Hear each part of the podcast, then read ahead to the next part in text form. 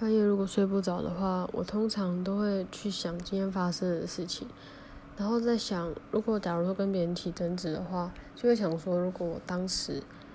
换了另外一个想法，讲了另外一句话的时候，那对方会应该是什么想法？因为通常在那个时候，我心里都会有两个答案，但是我会选择其中一个，所以我会晚上的时候，我就会想说，如果我选择是另外一个，会有什么不一样的事？如果我有时候会想，如果我以前几个月前做什么决定，那我现在会变成什么样的生活？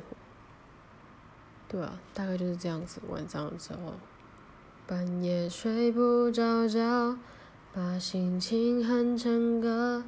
只好到屋顶找另一个梦。